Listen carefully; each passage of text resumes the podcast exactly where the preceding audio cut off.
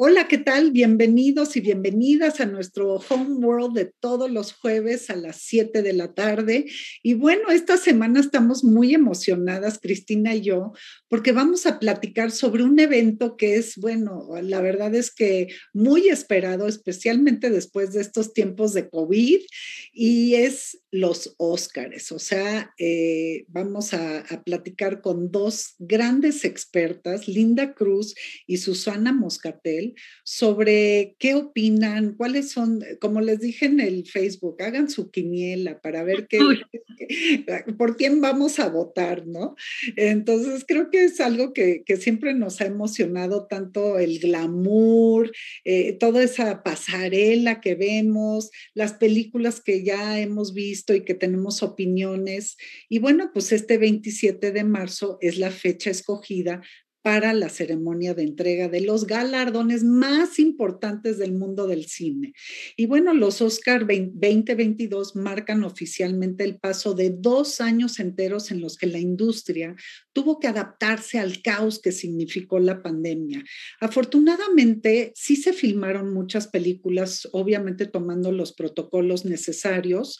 Y bueno, pues eso nos da el privilegio de que hoy estemos disfrutando de, de algunas películas y que algunos actores pues también buscan sus primeros premios Oscar. Entonces creo que dentro de todo siempre hay la emoción de los Óscares y creo que este año se va a llevar a cabo en el, en el Dolby Theater de Los Ángeles, el antiguo Kodak Theater. Entonces, este, pues muy bienvenidos todos. Qué bueno que la audiencia nos acompañe y creo que va a ser una plática muy divertida y muy enriquecedora en temas del cine. ¿Cómo ves, Cristina? Pues sí, pues yo estoy muy contenta pues de recibir a, a, estas dos mujeres expertas, a Linda y a Susana. Bienvenidas y gracias por darnos la oportunidad de escucharlas, porque yo creo que eh, mucho, muchas personas del público hacen sus quinielas, como Pati y yo. Nos encanta hacer nuestras quinielas cada año de quién va a ganar. Eh, yo creo que hoy las plataformas nos posibilitan el, el poder ver todas las películas y no tener que salir constantemente al cine, verlas desde nuestra casa. Y creo que no es la excepción para la mayor parte del público cinéfilo, eh, que las podemos ver cómodamente. Y bueno, eh, pues este año no llegamos como, como, como ya me lo habían dicho ustedes antes de empezar, no volvemos 100% a la normalidad, pero tampoco va a ser la misma entrega del año pasado. Eh, eh, se habla de que ya va a haber un presentador porque se dieron cuenta que ese formato del presentador pues es lo que le da lo que le da algarabía, alegría, eh, risas y yo creo que, que, así como tenemos experiencias de grandes presentadores tenemos otras no tanto, pero yo creo que, que sí el, el hecho de estar con un presentador amenizando esta gran ceremonia eh, la hace totalmente diferente y muy divertida. Así es que pues yo les voy a dejar el micrófono porque eh, ustedes son las expertas y bueno, pues sería bueno arrancar so, sobre, bueno, estas películas favoritas para el público, estas películas que, que, que, yo creo que han conectado pues a personas alrededor del mundo. Entonces, bueno, pues les dejo, les dejo el micrófono. Y bienvenidas. bueno, antes que nada, Patti y, y, Cristina, muchísimas gracias por invitarnos. Nos honra mucho que nos hayan eh, incluido en este en este jueves de Homeworld, que en lo personal saben que no es la primera vez que tengo el gusto de hacerlo, y, ah, pero nunca mejor acompañada que con Susana Moscatel, quien aparte de ser una amiga entrañable, es una de las mujeres que más admiro y que más conoce también de la materia, así que pues muy contenta de estar con, con, con ustedes. ¿Qué digo yo? Y además, eh, qué bueno que, que, hablan de, las, de los presentadores, porque en realidad este año, eh, como aquí muchas y puras mujeres, eh, como se dio, serán tres y serán mujeres, tres presentadoras, así que las tres divertidísimas, las tres extraordinarias y en efecto, eh, ¿por qué? Fue tres, cuatro años que no hubo presentador porque había preocupación de que el Oscar durara demasiado y sí. correcto, se dieron cuenta que ese no era el elemento que tenían que omitir, ¿no? Aunque también hay debate en eso. Así es, ha habido un historial maravilloso de presentadores que lo han hecho extraordinariamente bien. Hay otros descalabros, como el caso de Anne Hathaway y James Franco, que fue verdaderamente un fiasco. Más James Franco que Anne Hathaway. Eh, pues es que ella no sabía hacer nada. Ella trató de rescatar el show desde que empezó hasta que se acabó y al pobre de Franco, pues sí, no. Ni no, cómo ahora. No daba una. Eh, pero bueno, el caso es que Ahora eh, creo que la apuesta es, es eh, por esas tres mujeres, que es maravilloso, el, el saber que pues que están cambiando de formato, ¿no? Como decía Susana, llevábamos ya varios años viendo distintos presentadores en distintos momentos, no un solo host que dirigiera o que guiara toda la ceremonia, y pues también el rating no miente. Ha habido también eh, una baja considerable, por lo cual también este año se tomó la decisión de sacar varias categorías del aire, lo cual... Ahí lo controvertido, sí. Exacto, me parece que pues sí es, es una mala decisión porque pues una película se compone de muchos elementos y todos son igual de importantes. Pero bueno, aquí el, el, tema de, de, los ratings de, de, la encrucijada en la que se ha visto la industria de la televisión debido a la pandemia y debido también a que pues es un formato que no tiene como mucho de dónde reinventarse. La verdad es una ceremonia de premios y es lo que es, ¿no? Pero vamos a ver qué podemos esperar en esta edición. Sí, yo estoy de acuerdo que que sí da un poquito de tristeza ver que, que, esas categorías hayan sido eliminadas, porque pues sí habemos algunos que sí nos interesa ver, pues no sé, el, el, cortometraje documental o, este, o el maquillaje y peinado, a mí me encanta esa parte de, de las, especialmente de las películas de época, ¿no? Y dirección de arte, ya que estamos en Claro, por supuesto. Sonido, oye, pues cuando el año pasado, ¿no? Fue que eh, tuvo un gran premio esta película de metal o cuál sí, era? Sound of Metal, ¿no? Sí, Sound of Metal. Ajá. Sí, mexicanos ahí involucrados, por cierto. Claro, y pues sí, y además este tipo, este, estas categorías curiosamente y casualmente son las que muchos mexicanos han ganado. Sí, correcto. Es increíble. Entonces, pero bueno, entonces siempre pues veíamos en esas categorías a los mexicanos y creo que nos emocionaba muchísimo porque decimos, bueno, ya están en la industria, ¿no? Pero bueno, eh, se, tiene, se tienen que hacer cambios y, bueno, y lo que ustedes dicen tienen razón, hay que, hay que tratar de quitar lo que no suma para el rating y hay que, y hay que incorporar lo que sí suma. Es que, si me permiten, creo que son dos cosas muy diferentes, ¿no? perdón, son dos puntos aparte. Una cosa es la premiación y lo que implica esto hacia dentro de la industria, y otra cosa es lo que les preocupa respecto a la transmisión de la ceremonia como programa de televisión. Y siempre ha habido como una, una lucha entre qué sí y qué no hay, y creo que eso es lo que está en juego aquí. Así es, y lo que mencionabas de los, de los mexicanos, pues ahí está Guillermo del Toro, este, para mejor película, mejor fotografía y mejor diseño de producción, entiendo, y vestuario en su film de noir El Callejón de las Almas Perdidas, que pues no sé qué opinión tuvieron de esa película, pero este, está esa, está el, poder del perro. Eh, pues platíquenos, ¿qué opinan ustedes sobre las nominaciones? Empecemos, pues, por la, vamos a hacerle al revés que las Óscares, vamos a empezar por, las, por lo, el punch, ¿no? De la mejor película. Híjole, pienso que, hay, que ahora que la academia instauró que sean 10 títulos los que formen parte de esa categoría, eh, creo que también es una decisión acertada porque cada vez conforme ha proliferado también y ha crecido el mundo digital de, producción de plataformas de streaming, también, pues evidentemente eso se ve reflejado en trabajos excepcionales y, en trabajos de, gran excelencia, ¿no? No es eh, en este año la excepción. Me parece que en lo personal, el, Poder del Perro es mi favorita. Me parece una película espléndida en todos los sentidos, una película fina, una película de personajes y una, una, una historia en la cual nos interesa cada de los personajes que aparecen ahí y que todos tienen una historia personal profunda, intensa, interesante, todos tienen un conflicto que, que permea dentro de esta, esta película que por un lado tiene también pues un elemento eh, preciosista, ¿no? Dentro del formato del western, que es lo que podemos apreciar, un trabajo de Jane Campion que como directora no tiene una filmografía muy extensa ni muy vasta, pero todo lo que hace es verdaderamente brillante, ¿no? Em, de momentos podría parecer una cinta contemplativa, pero realmente esos, esos espacios y ese aire que deja eh, invita mucho también a la reflexión y a que te adentres y te dejes ir con, con la historia de cada personaje. Me parece que está hecha de una manera brillante, es, eh, como decía, mi favorita, pero también de repente vemos remakes como West Side Story de Steven Spielberg, que técnicamente es una locura lo que hace, lo que hace esta película. Em, que bueno, Susana sabe muchísimo más del tema. Y, a ti no te gustan los musicales, así que tu opinión vale más.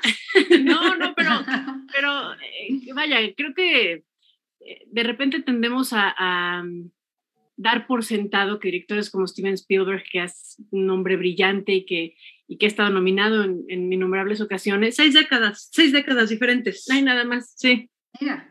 Es un gran dato, ¿no? Sí, es un gran dato, pero, pero como que ya lo dan un ah, Spielberg una vez más, ¿no? Pues no, o sea, lo que hizo con West Side Story es una locura, es maravilloso. Eh, por otro lado, tenemos cintas como Don't Look Up, que nos cuenta lo estúpidos que somos como sociedad, bueno. ¿no? es como la ridiculización de, los, del uso de los medios de comunicación, de las redes sociales, de, la emergencia ante la cual se puede enfrentar el mundo en cualquier momento.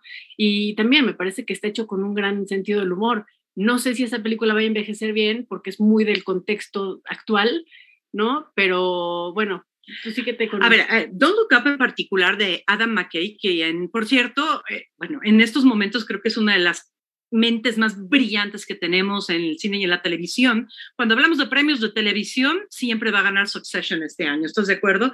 Es Adam McKay. Es el único hombre que ha logrado que yo entienda la bolsa de valores con, su es maravillosa serie.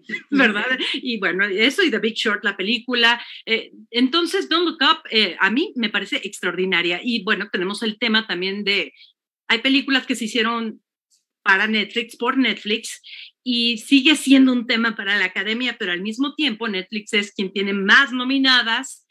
Eh, hay ciertas reglas que sí se cumplieron, que son básicamente que tienen que estar dos semanas en cines de ciertas ciudades en una corrida comercial para que sean considerados para el Oscar. Se hizo, Netflix está comprando sus cines precisamente para eso. Entonces, sí es un cambio por completo. Eh, de acuerdo con el poder del perro, sí. Eh, siempre hay una dualidad, ¿no? Porque cuando hacemos esas quinielas nos dicen, ok, ¿quién crees que va a ganar? Y no es lo mismo quién quieres que gane. A veces sí. Claro.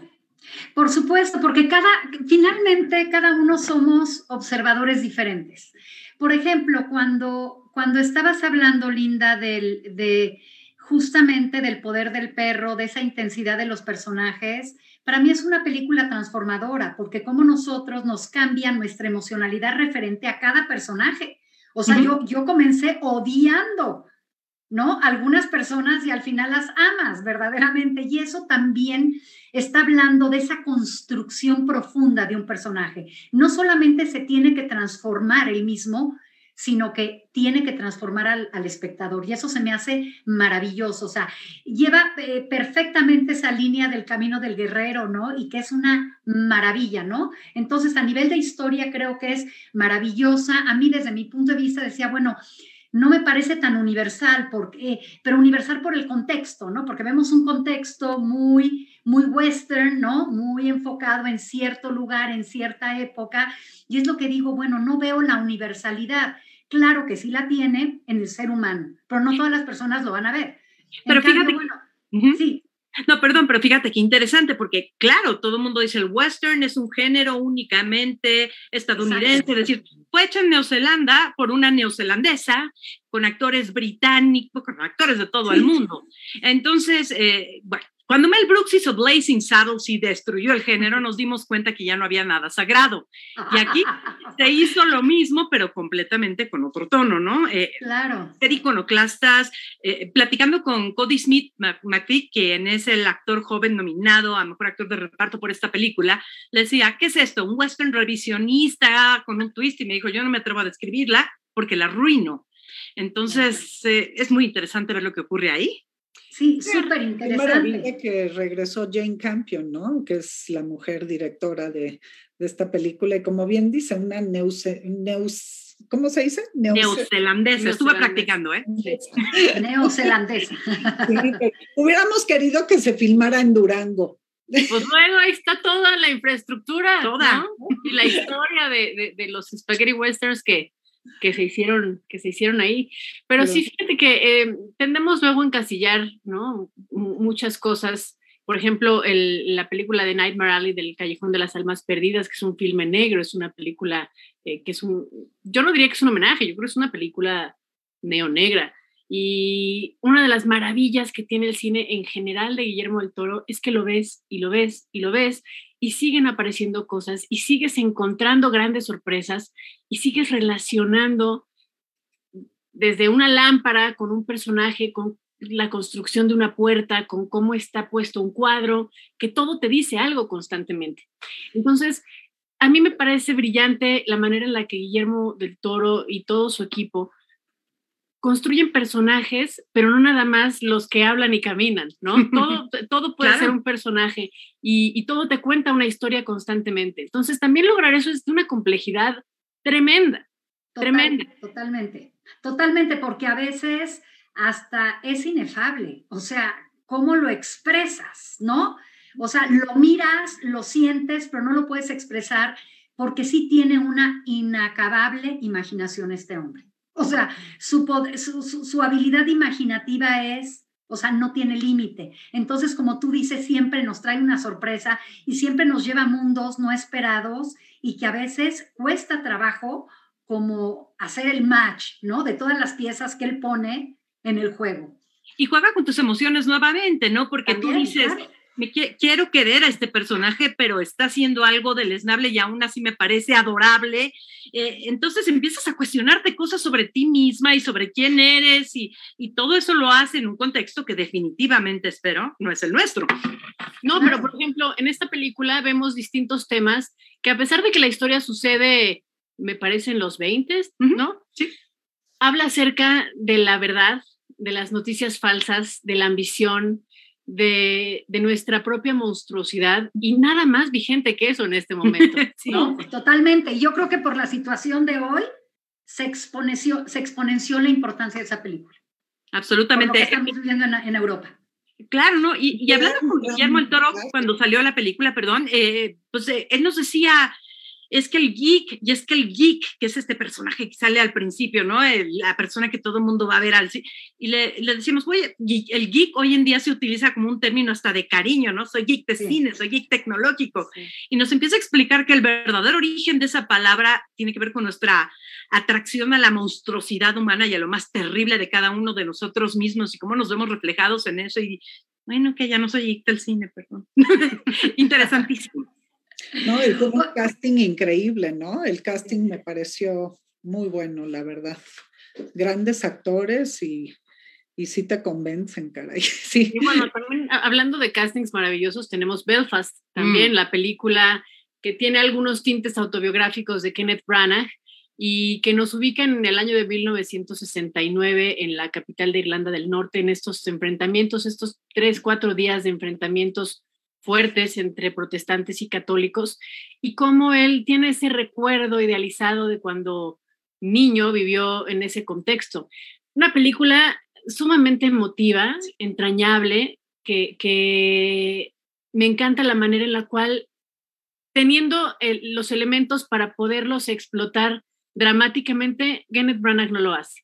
Kenneth Branagh no se enfoca en el conflicto entre protestantes y católicos, se enfoca más bien en la mirada de ese niño eh, dentro de su familia eh, de clase media que se ve en distintos conflictos, las tres generaciones que lo conforman, los abuelos, los padres y los hijos, ¿no? A, raíz de este conflicto nos habla sobre la pertenencia, sobre los desplazamientos, sobre los conflictos ideológicos, pero todo a través de la inocencia de un niño que, que también podría usarse de manera chantajista y me encanta que se haya contenido y que haya sido realmente un, una expresión amorosa a ese recuerdo y creo que eso hace que la película sea tan única. Y nuevamente, de, triste que todas estas películas se hicieron en los últimos dos años y hoy que estamos viviendo lo que estamos viviendo, como ya comentaban, eh, con, con, la guerra, eh, nos damos cuenta que sigue ocurriendo, ¿no? Hay familias que están entre la frontera de Rusia y de Ucrania y que no entienden por qué en teoría tienen que ser enemigos y eso lo retrata de una manera bellísima Belfast, de la, la gente, la gente de a pie, la gente que vive de la mano, no entiende por qué tiene que estar pasando esto. Eh, así que más, más moderno, más actual no podría ser. Por supuesto, yo creo que todas las, todas las películas eh, nos, nos aportan y nos colocan en este mundo tan diverso y con distintas problemáticas y con distintas maneras de mirar la vida, ¿no? Yo creo que que igual creo que el haber puesto un niño eh, eh, hay que, hay que hacerlo con mucha mesura porque podemos caer en eso. Sin embargo, esa inocencia, esa sensibilidad de un niño que está flor de piel, mira también. A veces pensamos que los niños no miran, que solamente miran los adultos y, lo racionaliza de alguna manera. Entonces, a mí me parece, eh, como tú dices, algo muy, muy actual. Eh, me gustaría eh, escucharlas acerca de esa, de esa película de la cual se ha comentado muchísimo, por supuesto que Japón eh, tiene una gran, un gran trayecto en el cine con Kurosawa. Bueno, a mí me tocó en mi época ir a ver las grandes películas de Kurosawa, las muestras. Estamos hablando de los años 70, 80. Y, bueno, evidentemente Japón tiene una gran tradición fílmica. ¿Qué nos podrían decir acerca de Drive My Car? Mm, Fíjate que Drive My Car es, es una, una, película que estuvo muy exitosamente presentada en el Festival de Toronto.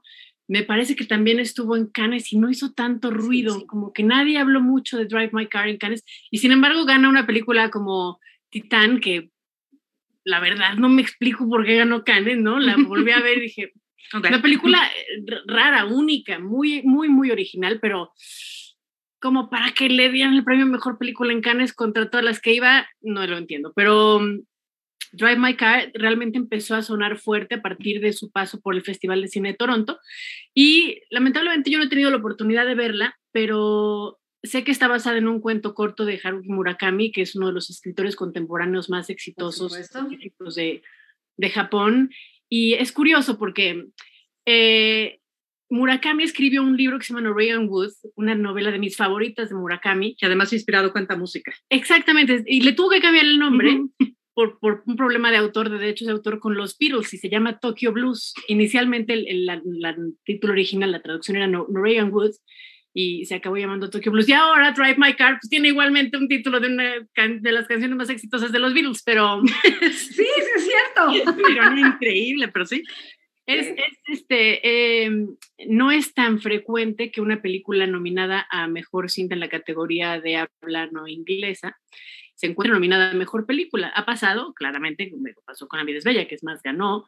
Eh, Roma también estuvo por ahí eh, en los últimos años. bueno, para, Parásitos, ¿no? Parasite también, que también ganó el Oscar. Vamos a ver qué pasa con Drive My Car. Creo que tiene fuertes contendientes, sobre todo porque hay cintas pues con temática importante en temas de inclusión, en temas bélicos, en temas históricos, en fin, yo le veo muchísimo más posibilidades, es más, estoy es de mi, de mi quiniela que, que le dé la, la, la, estatuilla por la, la, categoría de mejor película en habla no inglesa, eh, pero pues no sé, o sea, me encantaría poder comentar más sobre la historia, porque no, pero no lo he visto.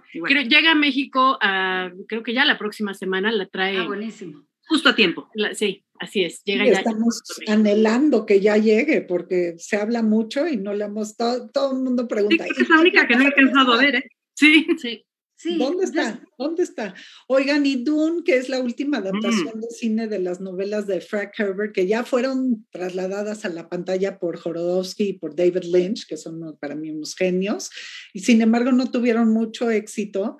Y ahora Dune eh, está nominada eh, para una de las mejores películas. ¿Cómo, cómo, ustedes la han visto? Sí, y a ver, es una historia increíble. Lo que comentas de Jodorowsky, hay un documental brutal porque ese es el documental de Dune, la mejor película jamás hecha.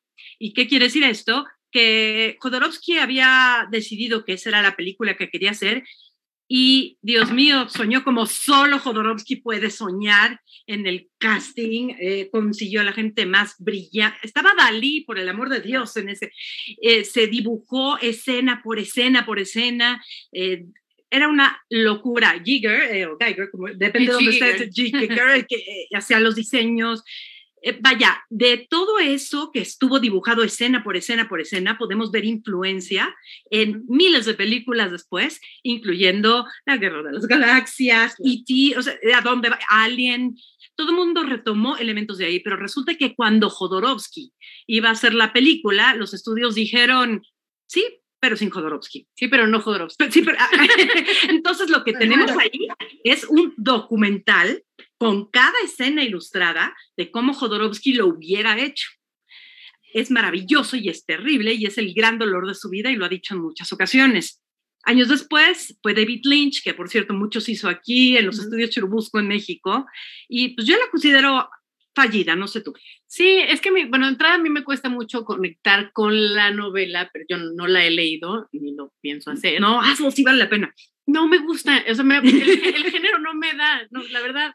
Entonces dije, bueno, ok, si la película ya la trae Denis Villeneuve y él la va a dirigir, y el elenco es brutal, tiene un elenco coral impecable, pues habrá que verla.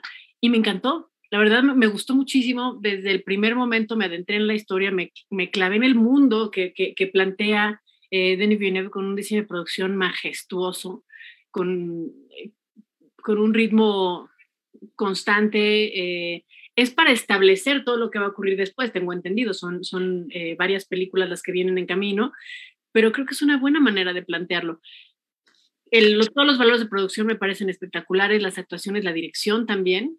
Eh, pero sí, lo de, David Lynch, o sea, yo, yo, ahí sí no puedo comentar mucho porque no soy fan de la obra, del libro, ¿no? De la novela, y, pero de la película sí, creo que la película es, es maravillosa y ojalá y que... Ahora, yo quiero hacerte una pregunta y quiero hacerles una pregunta porque cuando hablamos del género, ¿a qué género nos referimos? ¿Cada quien ve Dune?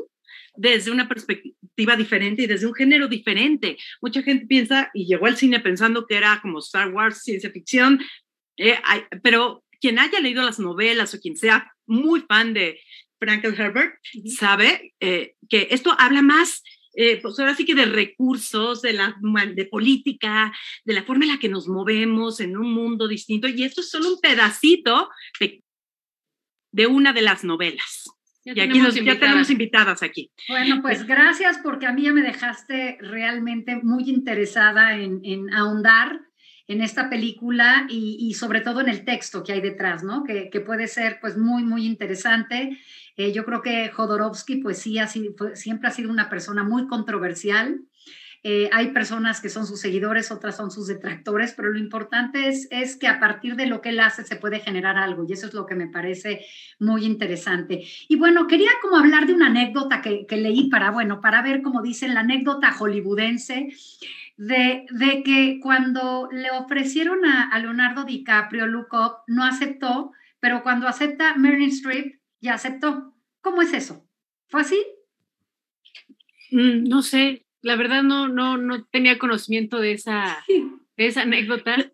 Eh, curiosamente, lo que sí puedo decir yo también es que El Callejón de las Almas Perdidas había sido originalmente ofrecida a Leonardo y DiCaprio. Y escrita con él en mente, nos dijo Guillermo Toro. Así es. Y por conflictos de, de, agenda, acabó él no formando parte de la película y se quedó con el personaje Bradley Cooper, quien lo hace también de una manera espléndida. Creo que pues, podría ser el mejor personaje de su carrera hasta ahora, desde mi punto de vista.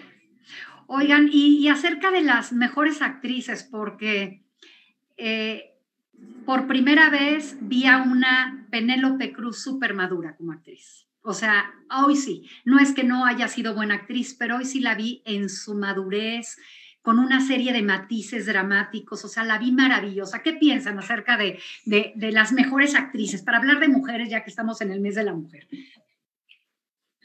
En, en, particular Penélope Cruz, y como la vimos, bueno, muchos la vimos por primera vez precisamente con Almodóvar, si la hemos eh, acompañado a través de esta trayectoria en la que se va convirtiendo en efecto en una mujer. Creo que la primera vez que la vimos era como la, la mujer embarazada, ¿no? En Todo sobre mi madre. No, no bueno, sí, sí, chicas del montón. Exactamente, sí, no, bueno, tiene, la hemos visto crecer ahí y en efecto esa madurez, pues sí, cambia con los personajes y bueno, si se deja llevar por su quien ha dicho siempre maestro, pues eh, extraordinario, pero también la competencia aquí está bastante ruda, ¿no?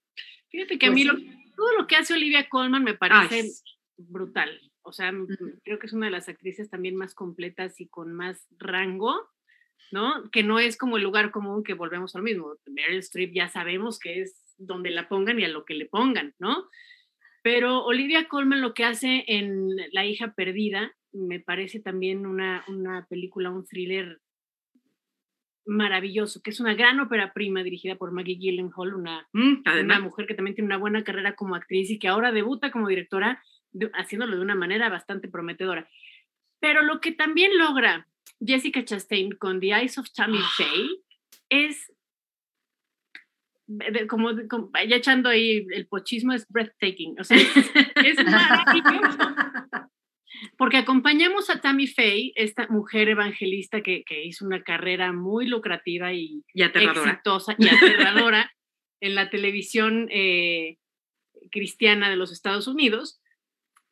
La acompañamos desde su etapa joven hasta la edad adulta y todo el crecimiento de ese personaje, todas sus vulnerabilidades, sus dudas, em, su caída, eh, es algo también muy complejo. Eh, sobre todo también si tomamos en cuenta que una película no se filma de manera cronológica y no fue el caso, bueno, algunas sí se han hecho, sí, pero no es el caso de Tammy Faye, de of Tammy Faye. Que aparte, otra cosa interesante es que es una película basada, sí en hechos reales, pero más basada en un documental sobre la vida de Tammy Faye, ¿no? Entonces, eh, eso también creo que dota de, elementos muy interesantes a la película, pero sí, yo creo que el Oscar es de Jessica Chastain. A mí me encantaría, pero la mayoría de, de las estadísticas o de las opiniones, y yo no concuerdo en absoluto, se lo quieren dar a Kirsten Stewart, lo cual es bastante interesante porque esta chica que la conocimos pues, en, en estas historias de vampiros, ahorita interpreta a, la princesa Diana en una cinta llamada Spencer de Pablo Larraín, donde, perdón, yo solo la veía haciendo pucheros. Eh, es, muy personal, mucha gente está fascinada con ella. A A, mí no me gustó en absoluto y tanto así que no fue ni nominada en, los premios de los sindicatos de actores, ¿no? Que sí, pero sí es de las favoritas. Híjole, yo ahí sí, fíjate que el, tema de las nominaciones en los sindicatos de actores creo que también tiene mucho que ver con las relaciones públicas, así como las, nominaciones generales de, todos los, premios. Por eso digo lo que te gustaría que sea y lo que realmente crees que va a ser. Creo que ahí entramos en otro terreno, porque creo que eh, hay, hay, sí hay actores y actrices que a lo mejor no están tan bien posicionados a nivel de relaciones públicas dentro de su propio gremio. Eh, lo que hace um, Kristen Stewart con Spencer, a mí, a mí sí me gusta, me parece que lo hace muy bien, porque sí logras desconectarte y olvidarte que es, que es Kirsten Stewart, ¿no? De repente luego eso es muy difícil con otros actores que ya vemos demasiado en pantalla, como alguien como Leonardo DiCaprio, como Tom Cruise, que te cuesta no verlos como Leonardo DiCaprio, como Tom Cruise o como, no sé. Eh, y en este caso creo que está logrado. Y me parece que pasa lo mismo que pasa con la película de The Eyes of Tammy Faye que la interpretación de los personajes principales, en este caso de Jessica Chastain interpretando a Tammy Faye y de Kirsten Stewart interpretando a, la princesa Diana, superan la historia en sí. O sea, su interpretación y su trabajo en estas películas superan eh, cómo está desarrollada la historia y cómo está realizada la película, ¿no? Yo no creo que se lo den a, a Kirsten Stewart, porque creo que tiene mucho más rango y tiene mucho más eh, trabajo eh, simplemente por las, los periodos distintos de, de, la vida de Tammy Faye en la que está contada y que creo que lo hace muy bien eh, Jessica Chastain. Pero sí las películas en sí son menores que lo que hacen ellas. No, y, y también tiene el problema de que si vemos la serie The Crown, donde podemos ver otro momento de la vida de la princesa Diana en la última temporada, pero desarrollada con tanto tiempo, la que viene todavía va a estar más interesante con Elizabeth Becky ya un poco más adelante, y ahí podemos ver otro tipo de trabajo, y aquí solo la vemos en un fin de semana de Navidad, en su peor momento emocional respecto a su matrimonio, pues sí tenemos demasiadas cosas con qué comparar, y ya no hablemos de la realidad y de todas las imágenes que vimos en tiempo real en su momento, ¿no? Claro. Oigan, y regresando a las películas que están nominadas, pero que a mí me encantó la actuación de la chica eh, que fue en Coda, la chica que sí escucha, me pareció que, esta niña, pues ahí va. O sea, no, creo que esté nominada ni nada, pero me gustó.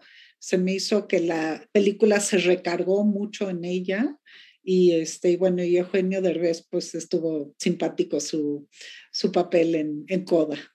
Fíjate que Coda es una película hermosa, es una película bonita, es una, feel, good, movie. Exacto. sí. Este, qué pochas No, es que hay términos que ya así, así, chick flick, coming of age, coming of age, son hasta géneros ya, ¿no? Eh, es una película muy hermosa que está, eh, es un remake también de una cinta francesa que se llama La familia Bellier, eh, una película de 2014.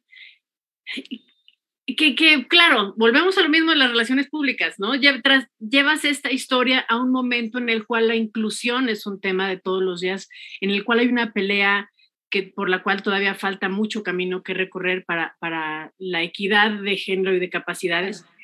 Eh, pero es una película que llega también en un momento muy oportuno y está hecha de una manera muy linda. En lo personal creo que es mejor la versión francesa, pero bueno, volvemos al mismo. Es una, es una película que entra dentro de la industria norteamericana, que es finalmente lo que, lo que se está premiando en esta ocasión, y que mm, esta cinta se estrenó en el Festival de Cannes y ganó el premio del jurado, si no me equivoco. Eh, es una película que tuvo también mucho... También ganó Mejor Elenco, que es el más gran premio en el, precisamente, ¿no? En el sindicato de actores, que ahí el premio mayor, ahora sí, es el, el mejor elenco, no es una sola persona haciendo un personaje. el mejor ensamble. Ensamble. Y, para ustedes, ¿cuál fue como el, el mayor letdown? Para mí, digo, les voy a ser honesta, fue la de los Ricardo. ¿Pero en qué sentido? En todos. no te gustó.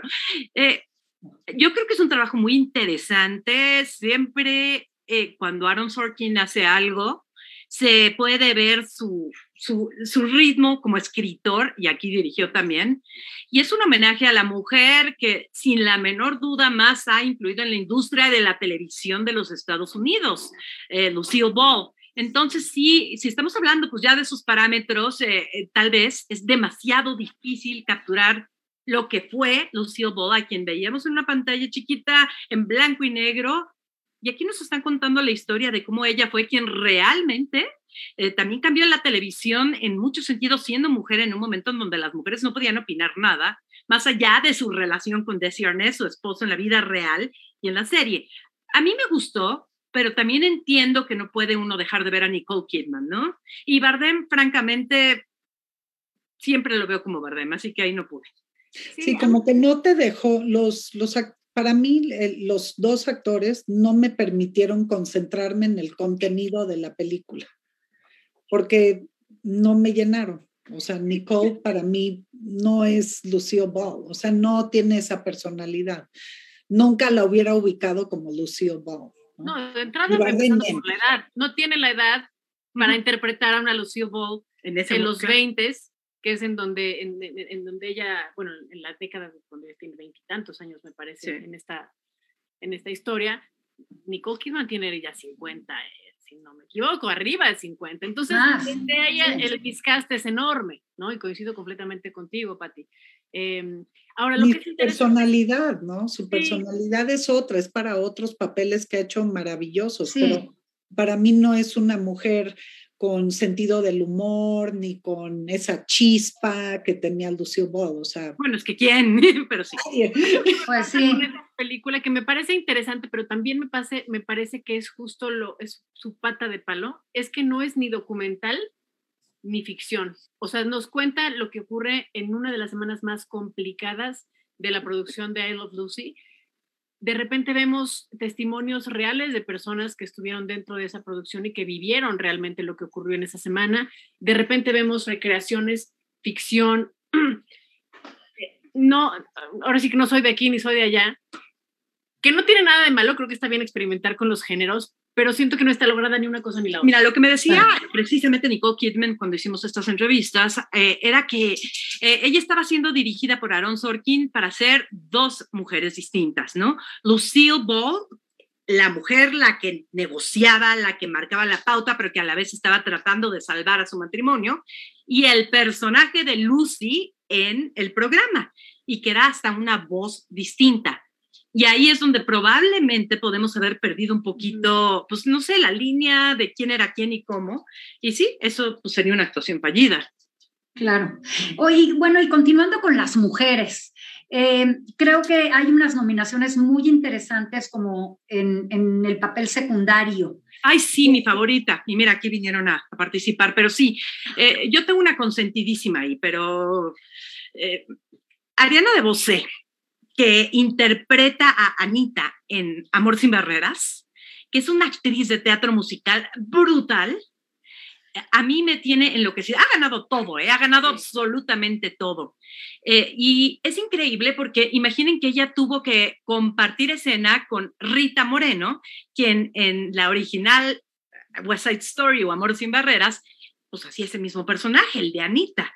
¿no? La, novia de Bernardo, la cuñada de María, esta mujer, así como le decía, dice la canción The Fire Latin, así esta mujer que quería vivir en América y que tenía su sexualidad a flor de piel.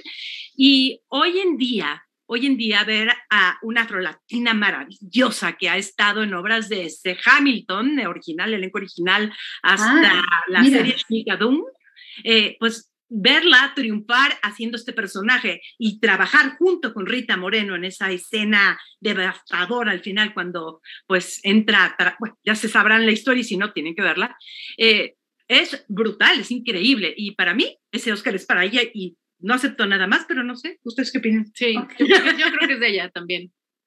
Yo pienso que, de, aunque también Kirsten Dunst eh, sí. bien, tiene una profundidad, insisto yo en lo del poder del perro, me parece. Sí, a mí me parece ya. Sí, no, no, y el poder del perro suponemos que va a arrasar y en una de esas arrasa con todo. Yo, yo recuerdo que cuando la estábamos viendo me dijeron, ay, pero pues, ¿qué, qué, qué edad tiene ya Kristen Dunst? Yo no, tiene la misma edad que sabíamos que tiene. Eso es actuación. Sí, sí, sí, yo creo que ella tiene mucha posibilidad de ganar porque sí hace un trabajo maravilloso, muy diferente al que hace Ariana. Son, son trabajos muy distintos, son eh, pesos escénicos muy diferentes. Entonces, bueno, eso sucede a veces, que uno prefiere una película por el género, ¿no? Porque prefiere este género musical y otros preferimos un género más, más dramático, más, más profundo. Y bueno, y, si hablamos también de las generaciones, ¿no? Para los jóvenes, pues seguramente eh, su quiniela va a ser muy diferente que, que la nuestra. ¿Por qué? Porque porque bueno, nos gusta, conforme ha pasado el tiempo, hoy hay un cine que nos gusta más que el otro. Así sucede lo mismo con las series, ¿no? Que preferimos ciertas series. Mis hijos me dicen, oye, ve esta serie, la empiezo a ver y digo, ay, qué aburrido, y de pronto hay una serie que me encanta y, les parece horrenda. Entonces, bueno, también ahí vemos la cuestión generacional. Claro. Oiga, y para mejor actor, Digo, a mí me encantó la actuación de este niño en Tic Tic Boom. Gracias, gracias. me encanta. Andrew Garfield hace algo mágico interpretando a Jonathan Larson. Eh, la historia de Jonathan Larson es una que teníamos que conocer bien. Los que amamos Rent, los que amamos el teatro musical, sabemos perfectamente que este hombre vino a cambiar la historia de todo.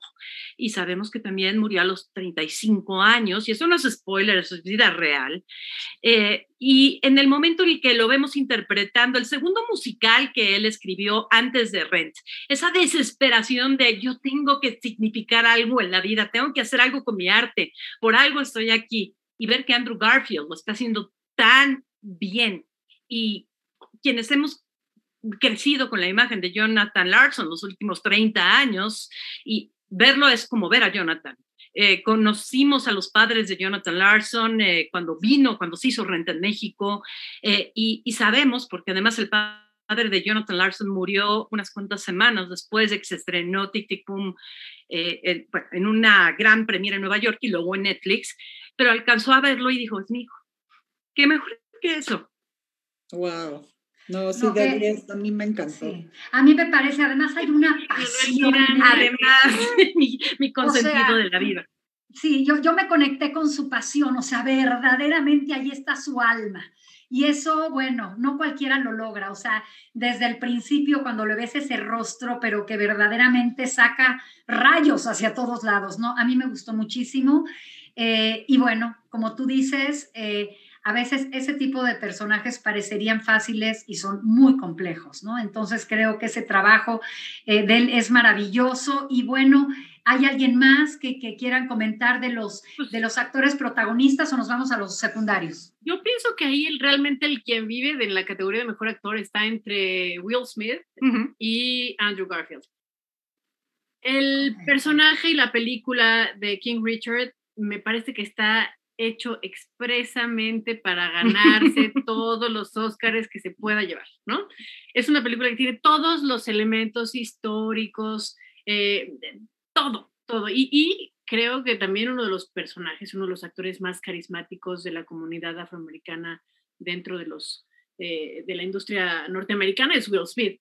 ¿No? Will Smith es casi una garantía de taquilla. De, e internacionales, Linda, porque te acordarás como un muy buen amigo nuestro que representa una, uno de los estudios de México, hace muchos años nos dijo, el, y es triste, y ya no es así, pero en mucho, por mucho, mucho tiempo nos decía, el único actor afroamericano que funciona en todo el mundo cuando estrena una película es Will Smith lo cual afortunadamente ya ha cambiado, pero en ese momento así era porque lo conocimos y, nunca puso esos filtros, esas reservas, desde que era muy joven, crecimos con él, ¿no? Así es. Entonces también creo que es un actor que representa muy bien lo que ha hecho él en su carrera a nivel personal con lo que hace el papá de las hermanas Williams. Es decir, eh, eh, Richard Williams es alguien que luchó por la carrera de sus hijas, que creyó en ellas como no creyó nadie, que no le importó eh, absolutamente nada más que concentrarse en sus objetivos y en el camino que él tenía muy claro que tenía que caminar para lograrlos, ¿no?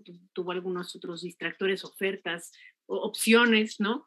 Que no tomó precisamente en favor de la carrera de sus hijas, que también ha sido controvertido porque justo hablando de, del tema del posicionamiento y de la equidad de género, ¿no? De la violencia de género de las mujeres, pues también decían, ¿por qué le ponen el foco al papá, no? Si realmente las que tienen la historia de éxito son las chavas, son las atletas más importantes en el tenis que, que, ha habido eh, en el mundo, ¿no? En, en, los últimos años. Y bueno, ya, ya si nos enfocamos en la comunidad afroamericana, son las únicas que han logrado lo que han logrado ellas, ¿no? Y que, que han significado una puerta importantísima en el deporte para la comunidad afroamericana.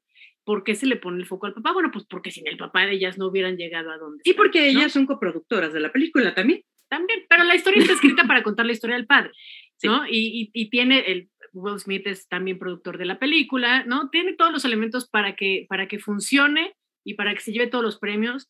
Y eso, si se percibe a mí ya, eso ya me empieza a estorbar un poco, ¿no? Porque siento que se pierde algo genuino de contar una historia. No digo que no, las intenciones, claro que son las correctas, la película es una gran película, ¿no? Las actuaciones son maravillosas todas, pero sí siento atrás la agenda para que se lo lleve Will Smith y es muy probable que se lo lleve porque el otro actor afroamericano que está contendiendo en la categoría es Denzel Washington por The Tragedy of Macbeth de Joel Cohen que también es una película espléndida. Digo, es curioso no ver a los hermanos Cohen trabajando juntos. Sí, ¿verdad? Sí. Em, pero creo que también lo que hace Denzel Washington, pues también es, es, es, digno de ser reconocido, ¿no?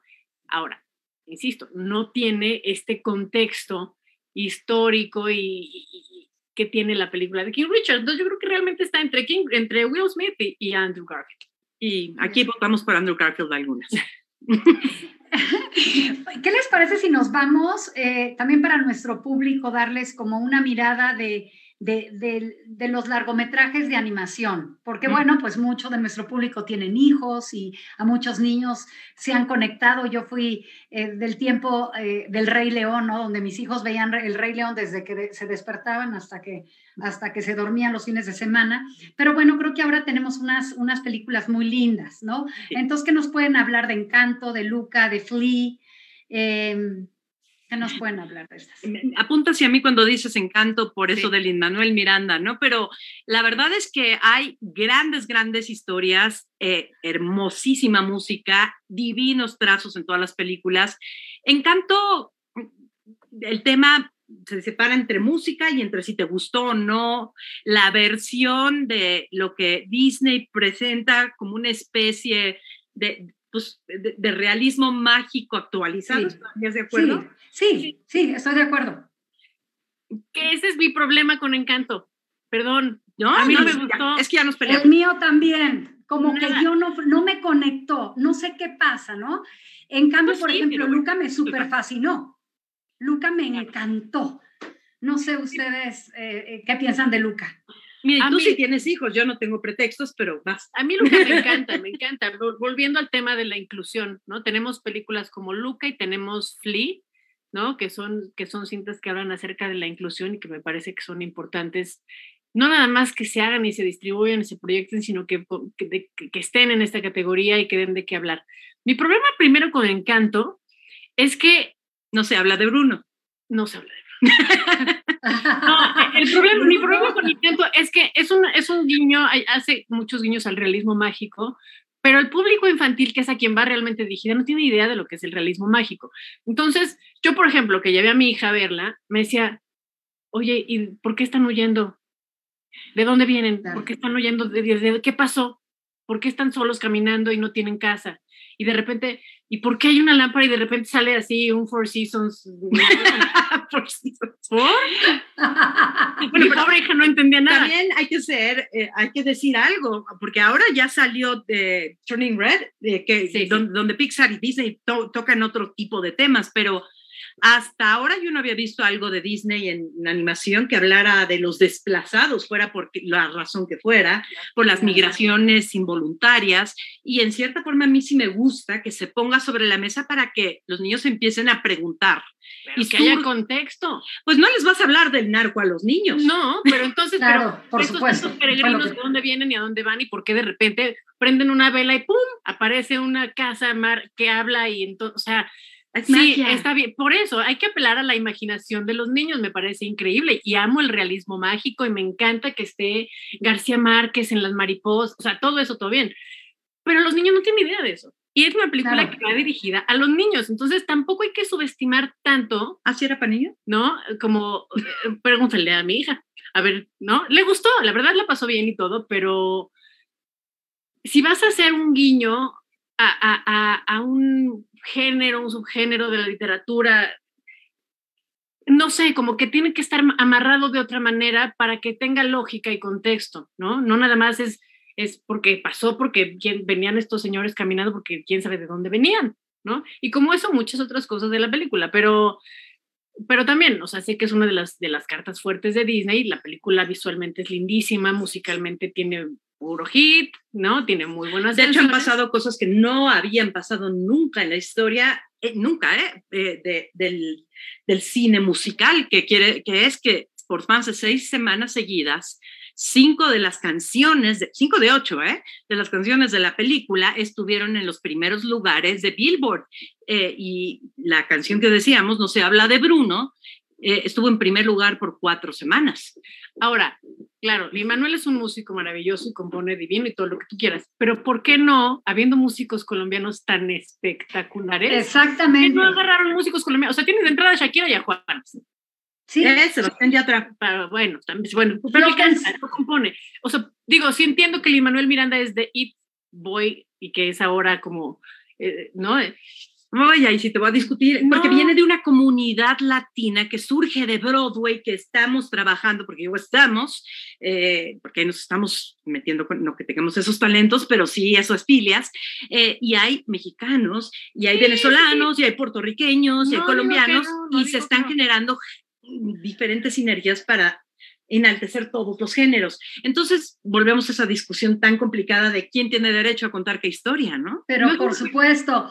Bueno, fíjense que ya estamos casi al final del tiempo y seguramente tenemos para hacer otro programa después de los Óscares, porque bueno, me encanta eh, todo lo que ustedes nos traen este día pero yo creo que hay una inquietud en el público, ¿dónde ver la ceremonia? De pronto vemos solamente fragmentos y, dónde podemos verla lo más completa posible, porque hay veces que perdemos momentos importantes.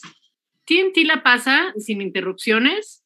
Eh, hay un pre-show que normalmente lo transmite y Entertainment Television, que es toda la parte de alfombra roja. La ceremonia completa la transmite TNT, pero ahora con las categorías que no van a transmitir, pues no creo que haya alguna eh, que transmita estas entregas, lo que no vamos a ver en la televisión. Se va a hacer un resumen, se va a hacer un resumen que se va a poder ver durante la ceremonia, pero un resumen de minuto y medio, dos. Sí, pero TNT y también eh, el canal, creo que es ABC. ABC es quien la tiene en Estados Unidos. Sí. Que transmite también en broadcast. El año pasado sí tenías que tener una suscripción o tendrías que tener, verla desde Estados Unidos. No era gratuita, a menos que tuvieras contratado un sistema de internet de, que, te incluían como la transmisión de la ceremonia. No sé este año cómo vaya a funcionar en, cuestión digital, pero en televisión de paga, TNT es quien la transmite. TV ah, Azteca también. Muy bien. Bueno, por mucho, pues muchas gracias, la verdad, por, por este maravilloso programa que lo hicieron ustedes, Linda y Susana. Muchísimas gracias y ojalá que tengamos un espacio después de la ceremonia ya para, para comentar sobre las decisiones del jurado. Encantada.